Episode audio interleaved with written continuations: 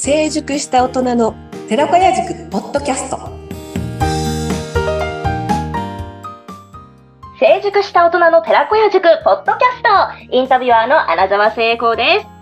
さて、えー、今回の講師の方をご紹介いたしましょう。山崎澄代さんです。よろしくお願いいたします。はい、よろしくお願いいたします。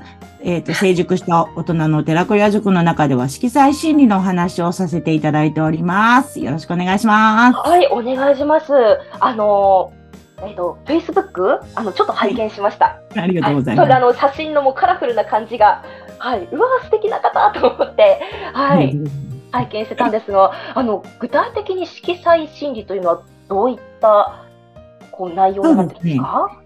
あの、色って皆さはいん毎日必ず目に触れるものじゃないですか。はい。ね、今日も着てる洋服とかそうだし、外歩けばお今の季節だとね、緑も綺麗、お花も綺麗。ね、今日はちょっと曇ってるんですけど、あ、ごめんなさい、収録なのでごめんなさいね。今日はって言い方しちゃいましたけど、あの晴れてる日だと太陽がね、さんさんとこうして青空が広がってって、それもまた色ではないで、ね、色の一つでしょ？あだから必ず人はね、色を見て、毎日毎日いて、そこから元気をもらう。色によっての元気ってすごいもらうんですよね。これが毎日白黒だったら、アナザーさんどう思います？えーやっぱモノクロな感じ、え、そうですね。なんか、え、なんて言うんだろう、こう冷静な感じじゃないですけど、なんか、無表情な感じがする。で、うんだんだんなんか気持ちもなんかドローンとしてくるね。いこう気持ちもな、ずーっとじゃあ夜が続いたら朝が来なかったらと思うと、ちょっと嫌でしょ？え、なるほど、なるほど。確かうに。ん。ね、ずーっはいとまあね、夜は夜でもちろん大事な時間なんですけど、うんそれがもう24時間そうだったらと思ったらもう嫌になっちゃいますよね。なるほど。やる気も何も出てこなくなるじゃないですか。うんうんうん。うん。だからあ色があることによって行動することとかはいのなんていうかな、げんやる気が出たりとか、うん行動する目安が出てきたりとか、すごくね、うん色って人を助けてくれることがすごい多いんですよ。え、なるほどな。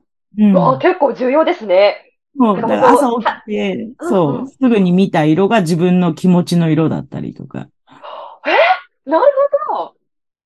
わあ、そうなんだ。朝起きた時に、じゃあ今日この洋服着ていこうみたいな感じで。まあ今日、私今日黄色い、黄色いね、ちょっと皆さんには見えないんですけど、黄色い T シャツ着てますけど、無意識にこれを着たんです。それってことは、黄色はきイエローで、イエロー、活動とか、動こうとか、そういう意味もすごいある色なので、なんとなく今日は自分の中でいろんなことやろうと思って着た可能性があるんですよね。あまあ案の定やってますけど、いろんなことを。はいそうそうはいはい。うんそういう意味もあったりとか、あと体の、あの、なんていうのかな。えっ、と、こう、喉の調子が悪いなとか思った時とかは、青っぽい色、ちょっとブルーっぽい色のものを、こう、周りに置いたりとか、身につけたりとかすると、ちょっと落ち着いたりするんですね。で、龍角散あるじゃない？龍角散飴でもいいです。あれのパッケージとかってブルーでしょ？ブルーですね。そう、え？あれってやっぱ色彩心理に伴って、ああいうパッケージを作ってるそうなんですよ。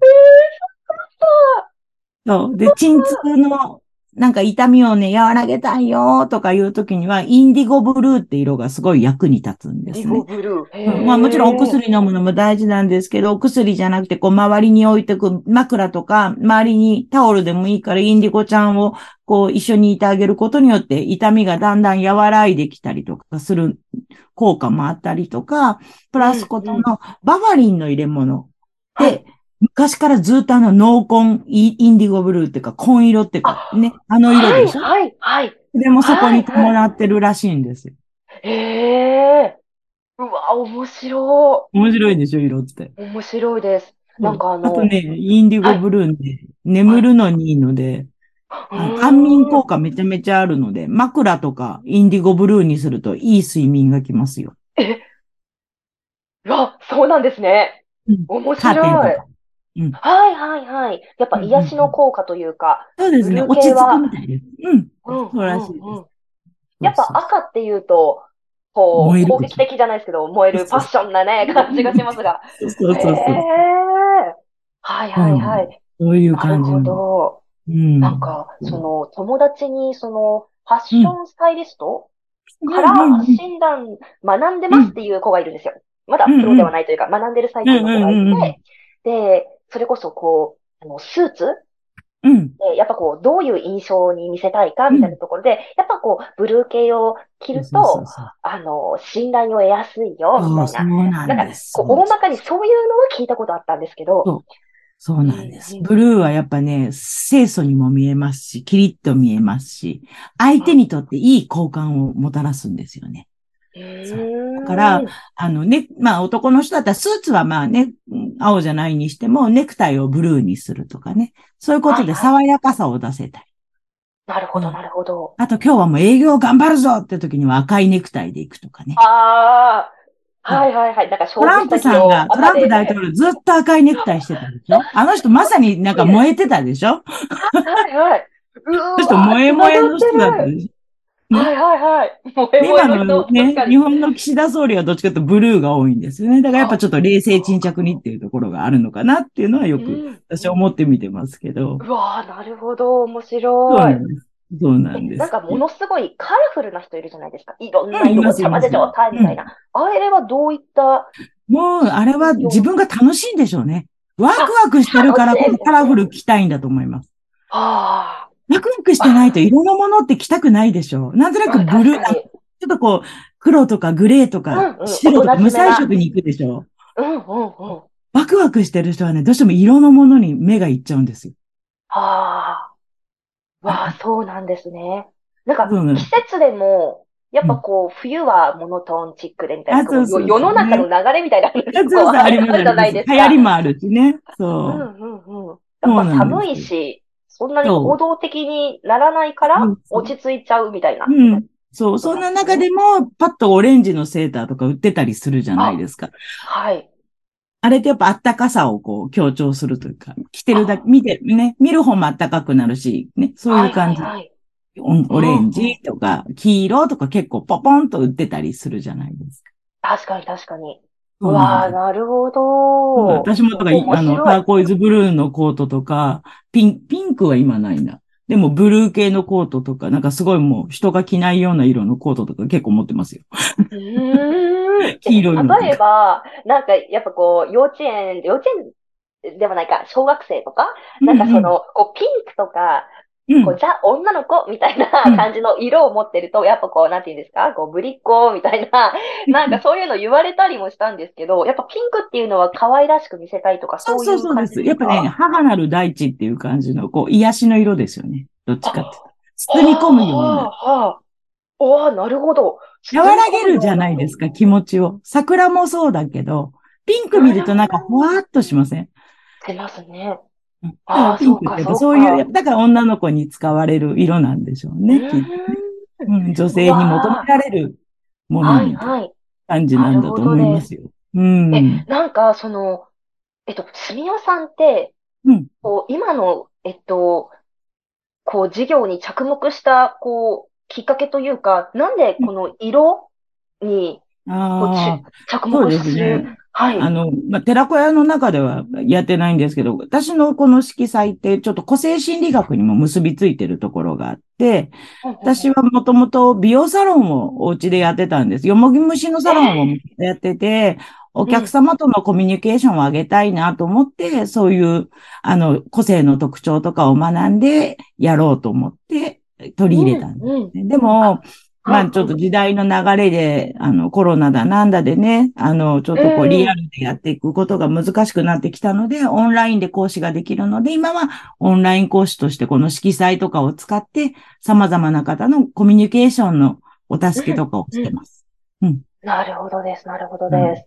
え、こう、寺子屋うんの、その、講師になろうと思ったきっかけというか、なんかこう、稲泉さんから猛烈アアタックというか、されたのかなっていうイメージなんですけど、あの、どういうながらで、なんかこう、寺子屋を取り組んでみようかなというそうですね。か。寺子屋は、な、なんて言えばいいかな。あの、まあ、今人生100年時代と言われてるじゃないですか。はい。で、ね、私の周りにも結構、こう、50を過ぎて、60を過ぎて、パワフルに働いてらっしゃる方、いっぱいいらっしゃるんですよ。うんでそういう方たちって何かしらをこう学び、今も学び続けてる方が多いんですよね。うん。私のま、私の師匠っていうか、まあ、色彩とか教えてくれてる師匠がまさに70、今年4になるのか、になるあおおば、おば、おばあちゃまのね、世代に入るんですけど、ーでも、もう、未だに学びをやめないんですよ。うわあ、すごだい。学ぶということは、常にこう自分を吸収するでしょ？それをまたアウトプットしたくなるでしょ、そうするんんんアウトプットしたこともったいないから、せっかくだからお金というか講師とかそういう風になって自分のセミナー開いてでも何でもいいので、自分の蓄えになった方がいいじゃないですか。その気持ちにすごく共感して、あの、お手伝いしたいなと思ってうん。います。なるほどです。ありがとうございます。それこそ、なんかこう、その色彩を通して、こう、うん。えー、すみさんが、こう、思うビジョンというか、どんな風な、こう、なんかこう、パワーをというか、与えていきたいとかあるんですか？やっぱ、あの、世の中の人がね、みんなでこう、笑顔になっているっていうのが一番素敵なことだと思うので、私はいつも笑顔は魔法だと思ってて、笑顔は魔法。何でも解決すると思って、はい。うん、家族の問題も笑顔があれば解決する。うんだからね、それをいつも心の中にありますね。笑顔が魔法って。うん、嫌なことがあっても笑おうと。笑ってれば必ず来るいいことは、いいことってか、うん物事は変わると思って。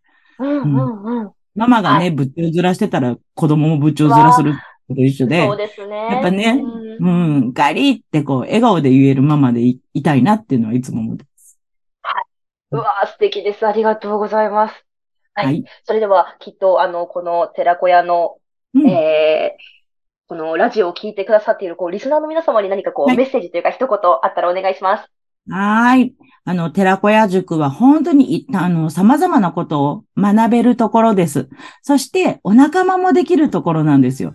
こあの、ね、なかなか知り合えない人とつながれたりして、とても楽しいところなので、ぜひね、皆さん、一度遊びに、遊びにというか、覗きに、あの、来ていただけるとすごい嬉しいなと思います。よろしくお願いします。はい、ありがとうございました。えー、本日の、えー講師の方は山崎すみおさんでした。ありがとうございました。ありがとうございます。はい、皆様次回もお楽しみに。